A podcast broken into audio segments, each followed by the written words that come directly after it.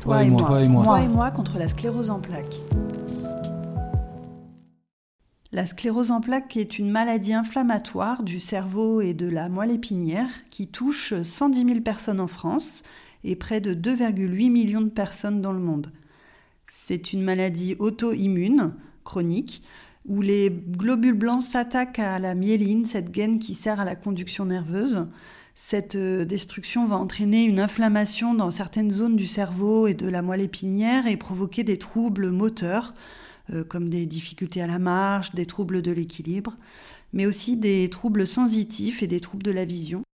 Malgré les traitements pour limiter les poussées et la progression de la maladie, on considère encore la sclérose en plaques comme la première cause de handicap non traumatique chez les jeunes adultes.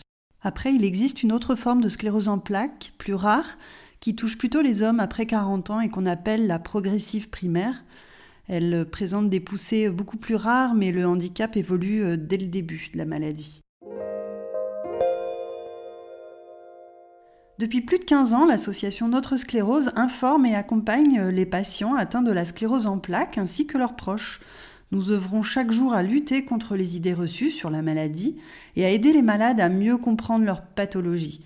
Nous donnons donc la parole aux patients, bien entendu, mais collaborons aussi avec des professionnels de santé pour développer de nombreux outils innovants et originaux qui permettent de mieux faire comprendre la vie avec cette maladie et faciliter l'entraide entre malades.